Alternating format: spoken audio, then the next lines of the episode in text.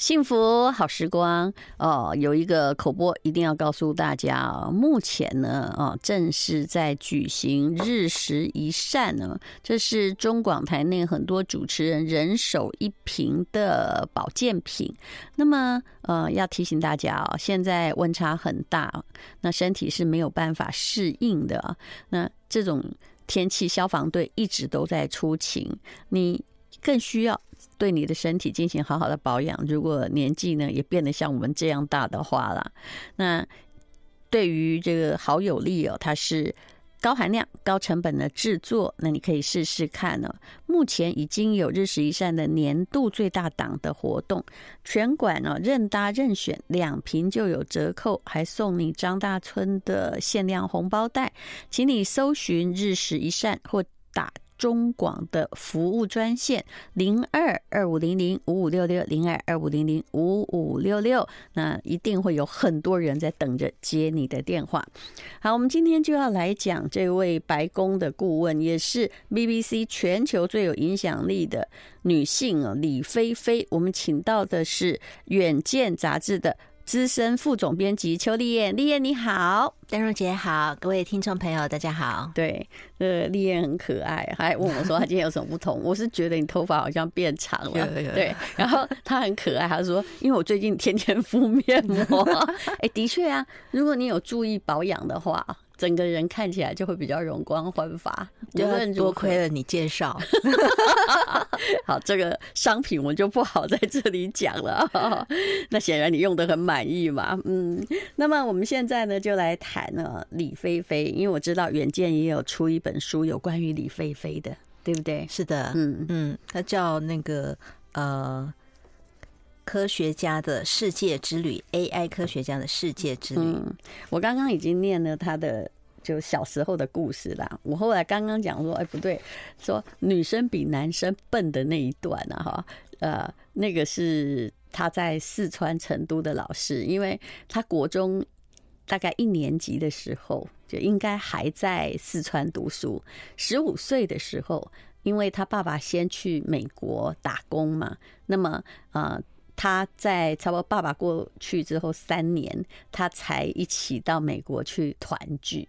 刚刚丽燕就说：“哇，这个家庭了不起。”其实他妈妈后来就是因为这个小孩有一点特别，但是他的教育很制式，所以妈妈呢，竟然是老师来学校反映说小。你们家菲菲都在看闲书，妈妈竟然跟菲菲说：“菲菲，我把你教的太好了啊！我你跟我一样都不属于这里。”其实他们后来是为了小孩的教育才走的。嗯，对，他妈妈是国民党家庭。嗯，然后留在中国大陆，哦、所以他们可能、就是、还蛮黑的成分。对，所以他们可能某种程度你看不见无形的一些压迫吧。嗯，然后他们也觉得说，他们是为了李菲菲能有更好的未来，所以才移民到美国。然后要注意的是，他爸妈英文。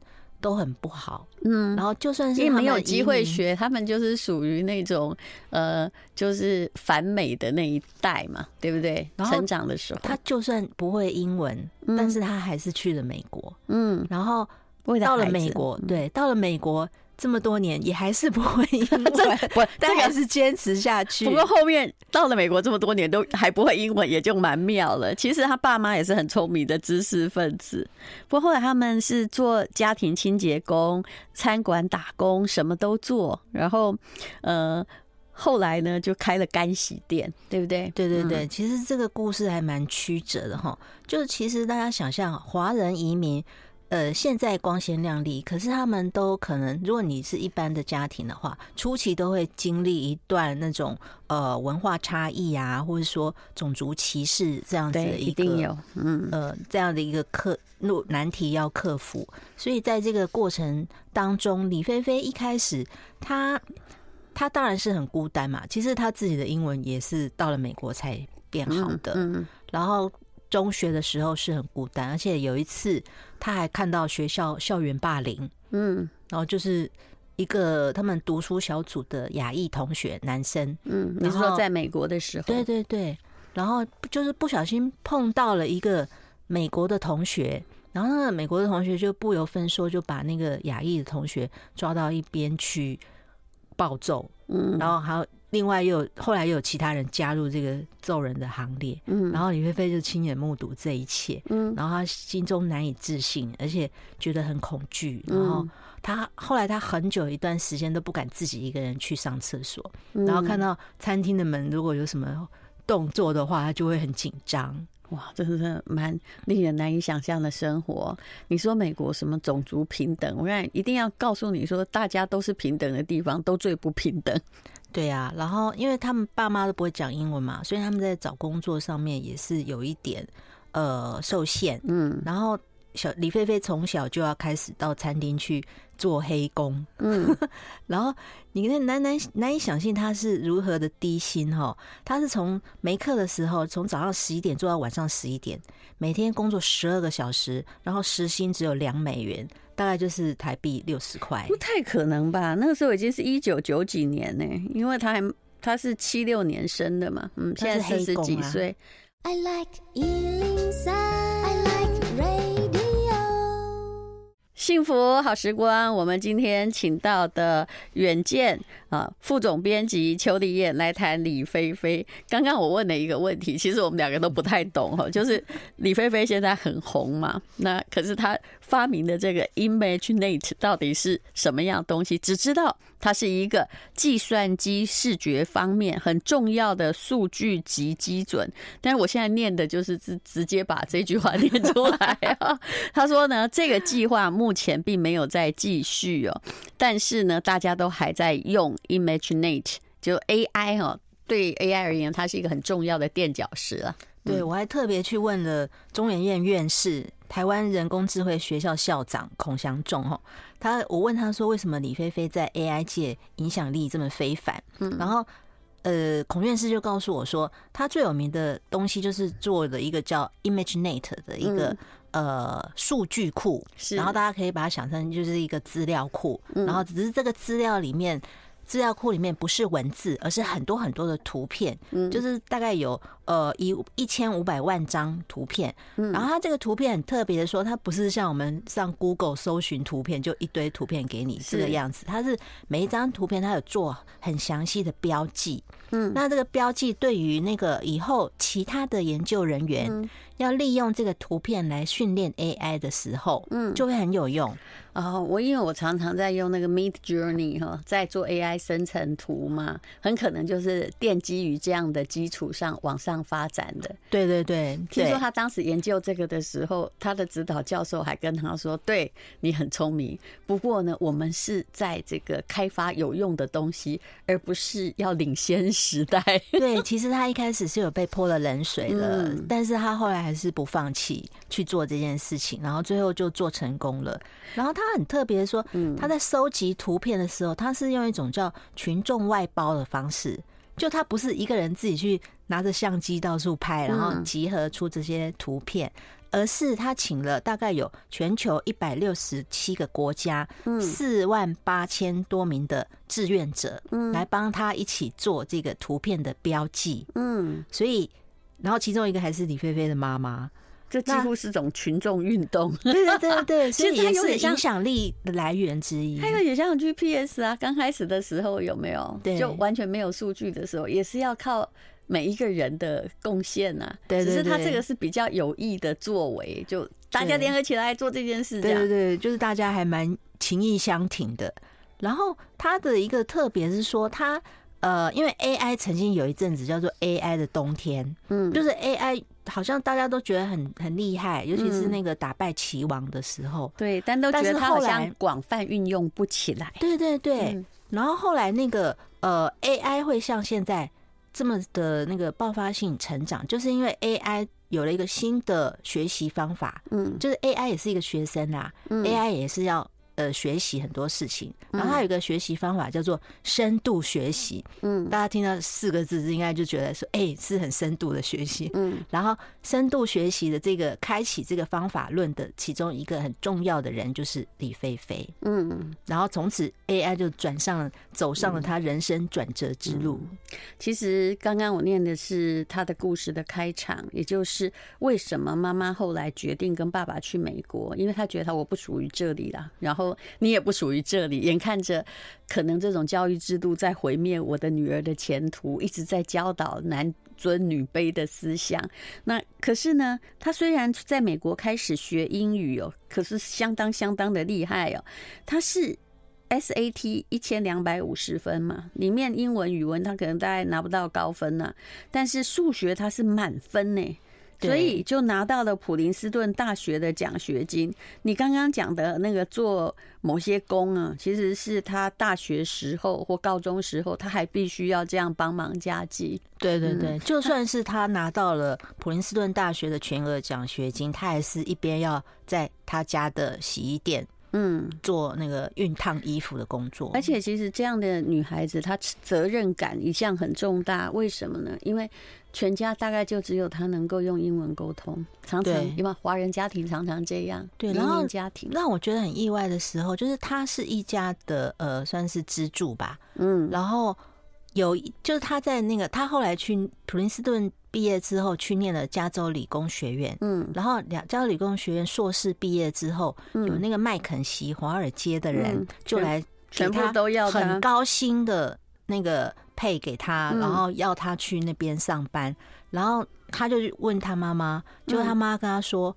我认识的女儿，就是我的女儿，不是什么分析师，嗯，不是什么财务专家，嗯，她就是一个科学家，嗯，然后就是因为她妈妈这种，虽然我没有可以很有钱，我志向远大，然后她妈妈很支持，是是，她妈妈她其实是可以为了他们家的家计去接受那个高额的工作，所以我说这对父母真的是。很了不起，他不会为了叫孩子为了短期利润而牺牲他的梦想，也不会说啊，女儿，你们现在家境很困难，你要来养家，因为他知道他背后有更伟大的事情要做。对，我们在访问李菲菲的时候，我们有视讯采访他，嗯，专访他的时候，他就说。其实他出了这本书当中的 hero，就是英雄是谁？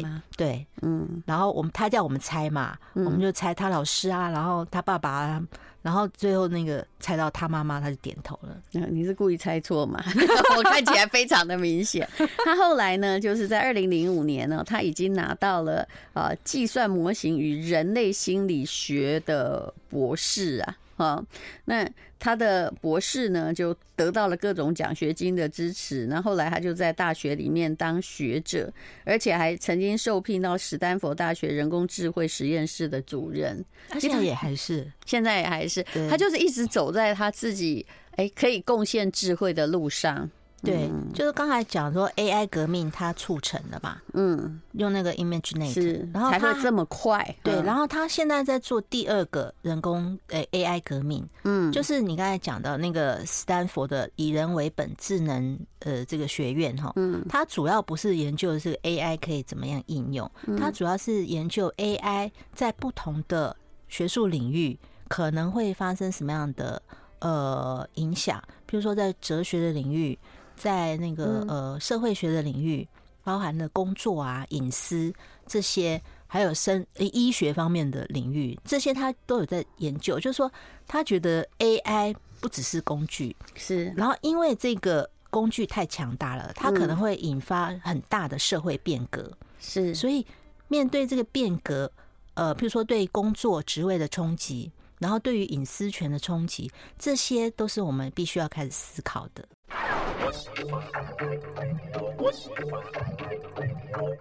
好，今天我们 那个请到的是远见的副总编辑邱立叶，他采访了李菲菲啊。那么，呃，这位这十五岁才到美国学英文的小女孩，要变成白宫的 AI 顾问，真的不简单。其实最重要一条路就是她的爸妈是为了她。让他朝向他想要做的科学家这个路上走。事实上，他的爸妈也是被时代耽误，本来也是科学家、工程师，受了完整的教育，但他觉得说，哦，这个地方，呃，他可能太自私，不适合我，更不适合我的女儿，所以才到美国去开干洗店。嗯，好，那么，呃，这位李菲菲现在等于是 AI 的红人，他也是让 AI 哦，让二零二三年变成 AI 元年的那个人。嗯，那么呃，你觉得哦，他给你带来的意义是什么呢？还有你采访过他，你的观感是什么？我采访他，我呃认为他回答了我一个长久以来的疑问。嗯，因为现在大家面对 AI 时代的来临，然后大家 ChatGPT、Midjourney 用的如火如荼，其实已经让很多引起很多人的高度焦虑了。嗯，美术人员。嗯，然后呃，文字人员、文案人员也有被裁掉的，文案还好，因为我大概知道 GPT Four 的时候，中文的程度到底在哪里？对，不是很好。是，哎，他讲的头头是道哦，他真的，如果你一本正经的胡说八道，对，对，对，对，你的用法跟我一样，就是我会把它。整个圈，然后各个方面全部都考虑到，但至于我讲的东西哦，是不是你要的，那就是另外一回事，而且是不是正确，不好意思，你请你自己判断。嗯嗯，其实无论如何，它引发了一些人的对于失业的焦虑。那李飞飞他的看法比较不太一样，实际上根据那个麦肯锡最新的研究报告，大概呃到二零三零年，大概有百分之五十的人。就会因为 AI 而失业，是比之前提早了十年。嗯，然后，嗯，然后李飞飞他认为是说，呃，看你用什么角度去看失业这件事。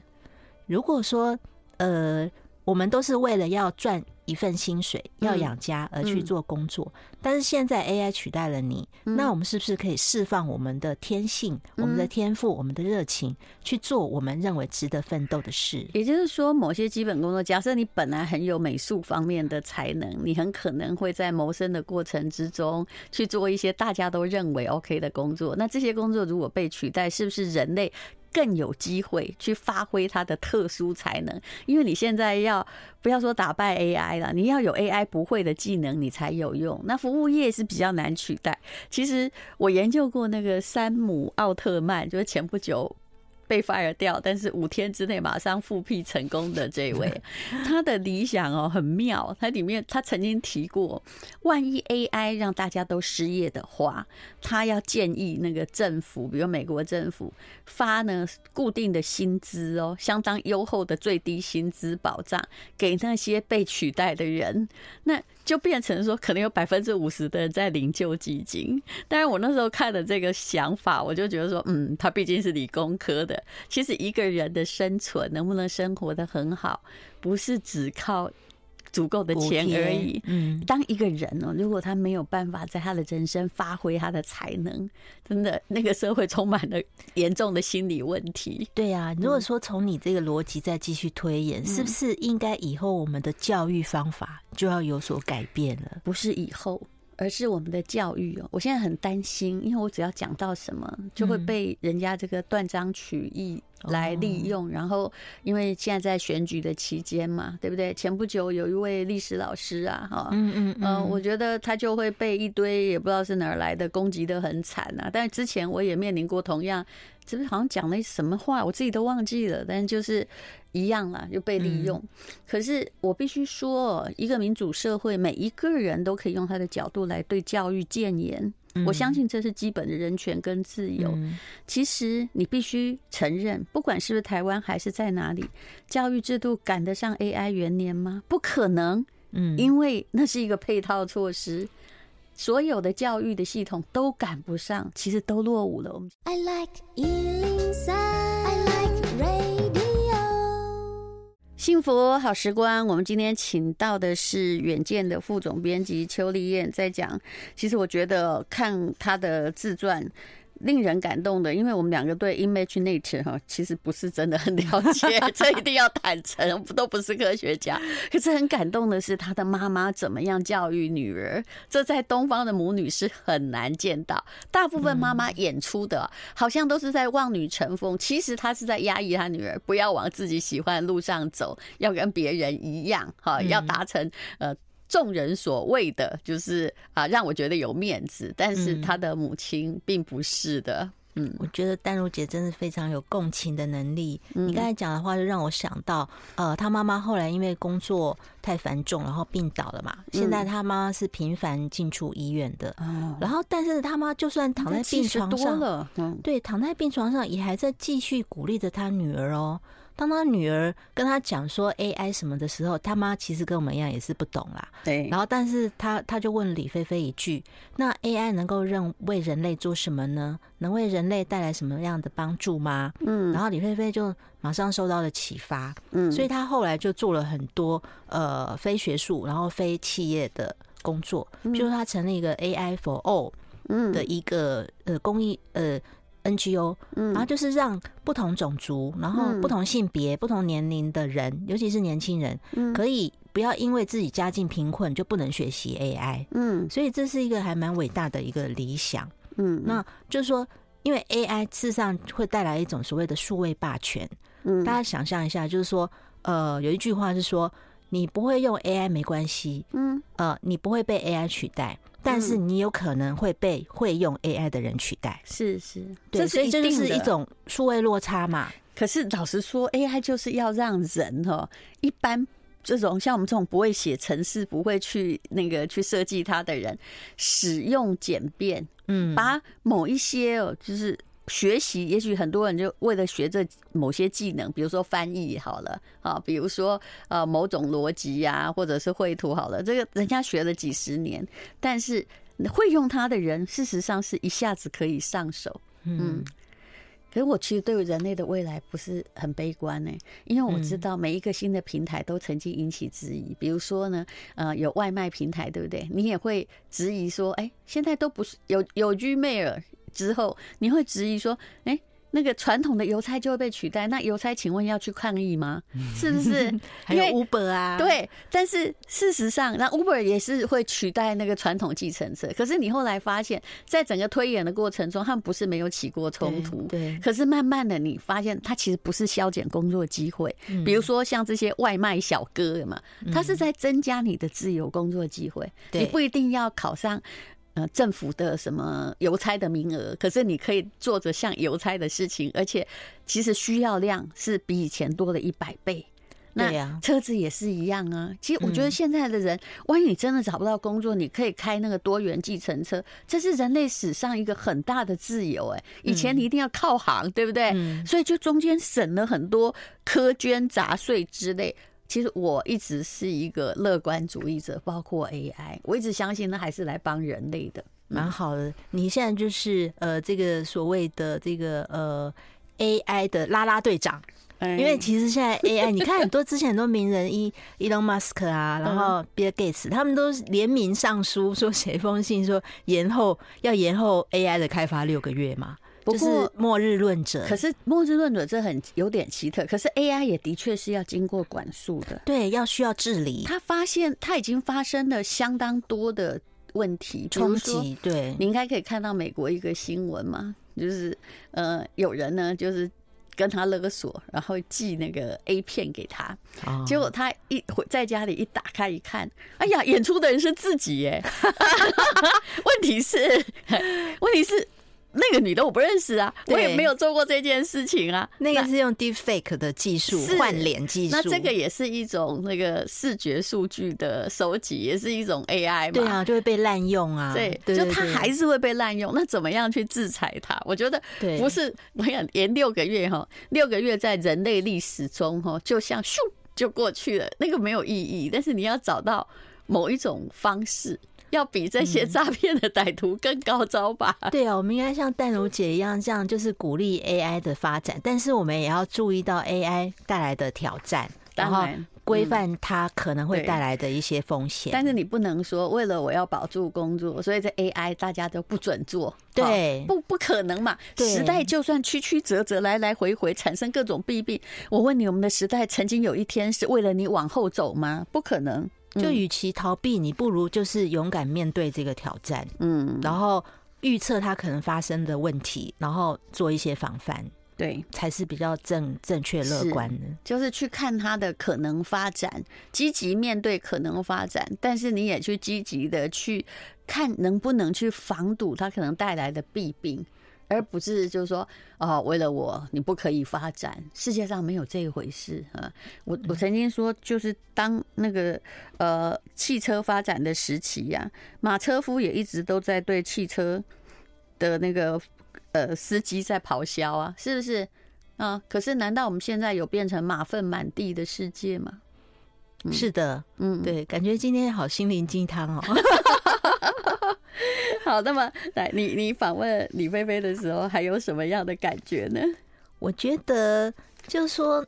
我们为什么要了解李菲菲？为什么要读她的故事？就是说，她的某一些面对困境不放弃的一些精神，事实上是值得我们学习的。嗯，然后我也真的访问到一位现在在台湾做 AI 新创公司的人，他就跟我坦诚，他说他会走上 AI 新创这条路。事实上，一开始他去美国念这个相关的学科，是受到李菲菲的启发的。